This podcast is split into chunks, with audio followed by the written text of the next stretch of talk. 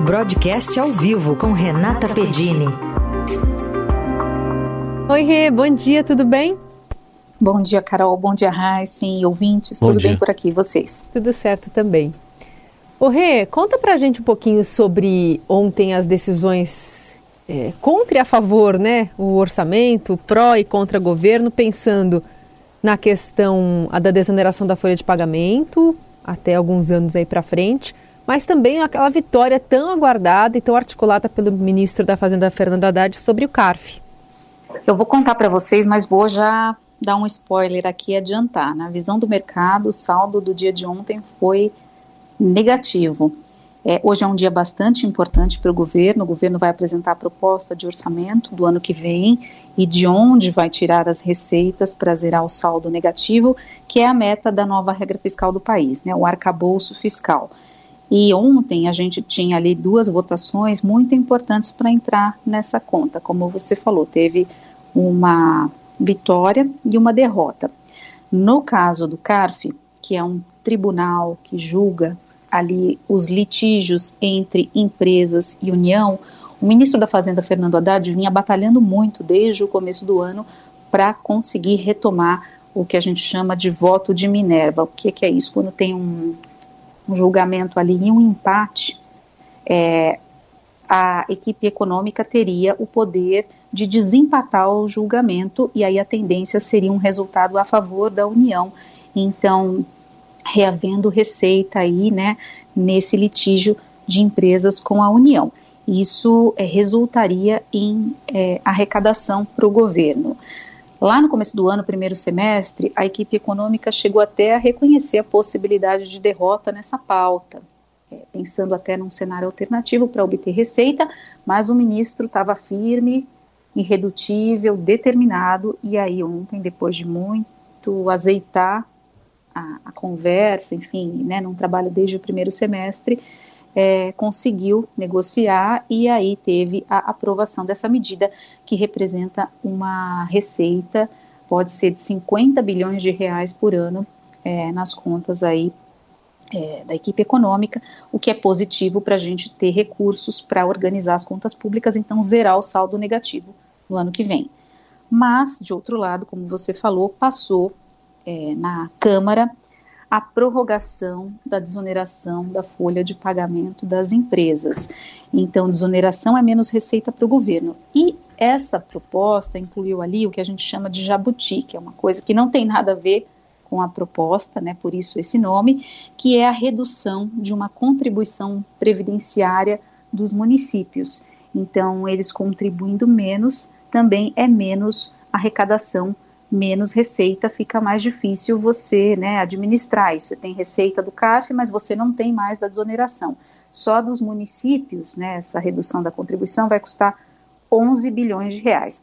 Então, o pessoal na equipe econômica está fazendo conta o tempo todo, desde ontem, vale lembrar que isso também veio num dia muito ruim, que foi de divulgação de resultado das contas do governo. O governo todo mês divulga, né, o Tesouro Nacional, como é que está é, o saldo da conta dele. Então, está positivo, está negativo.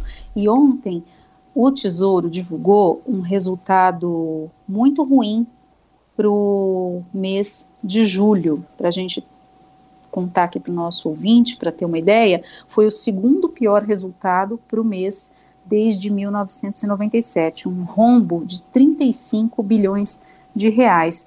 Esse resultado fez, inclusive, alguns analistas de mercado recalcularem aí as previsões, aumentando o que eles enxergam de rombo para este ano de 2023. E durante a divulgação desse número, então ali a coletiva de imprensa do Tesouro, paralelamente ao que estava acontecendo no Congresso, o secretário do Tesouro, Rogério Seron, não foi, não compareceu, é, teve essa justificativa de que ele estava debruçado na proposta de orçamento, que é o que tem que ser apresentado hoje a data final, né? O governo tem um prazo para enviar o orçamento do ano que vem. A gente vai saber é, ao longo do dia de hoje o que é que o governo está planejando, como é que ele, o que, que ele traçou ali, né? O que, que ele escreveu de receita, de despesa e como é que ele vai chegar é, num saldo zero no ano que vem, que aí mais para frente é começar a dar saldo positivo, dar superávit a partir de, de então, né? É, e o que, a gente já, o que a gente já sabe hoje é que a equipe econômica entende que é preciso achar aí 168 bilhões de reais para zerar. E aí é, precisa ver como é que vai conseguir isso, né? É isso, tem que fechar essa conta. A gente sabe também do, do bolso de quem que costuma sair. Mas uh, outro assunto, Renata, tá para sair amanhã o PIB para a gente saber exatamente o tamanho da economia brasileira. Como é que estão as expectativas? Bom, é, a gente tem uma expectativa no mercado de um crescimento bem pequeno, de 0,3% para o PIB no segundo trimestre, em relação ao primeiro. Vamos lembrar aqui que o primeiro é, trimestre, janeiro a março, teve um crescimento bem maior, foi 1,9%, né, quase 2%, puxado pelo agronegócio, vocês vão lembrar. É, o que, que os analistas estão dizendo é que agora, neste segundo trimestre, o PIB agro modera, então não tem, não vai mostrar mais esse tamanho, e aí a atividade vai ficar um pouco mais é, fraca, para dizer o mínimo, né, vai dar uma patinada aí, alguma sustentação ainda do setor de serviços, então ainda o emprego aquecido, tem renda no mercado de trabalho, então setor de serviços ainda com um bom desempenho, mas a indústria segue andando de lado. Por isso, um sinal de alerta em relação à atividade. Tradicionalmente, a gente já tem um primeiro trimestre mais forte, né? E a partir do segundo é, começa a perder tração. A questão, Heisen, é que o mercado vai observar esse dado amanhã, está previsto para as nove da manhã de amanhã, é um dia também de muito movimento, hoje e amanhã, né, os dois dias mais fortes aqui da semana no mercado financeiro. Aí o mercado atualiza as projeções para até o final do ano, o que está enxergando, mas mais importante, o que, que fica de herança para 2024. É para lá que a gente já está olhando, né? tanto em termos de atividade quanto em termos de cenário fiscal.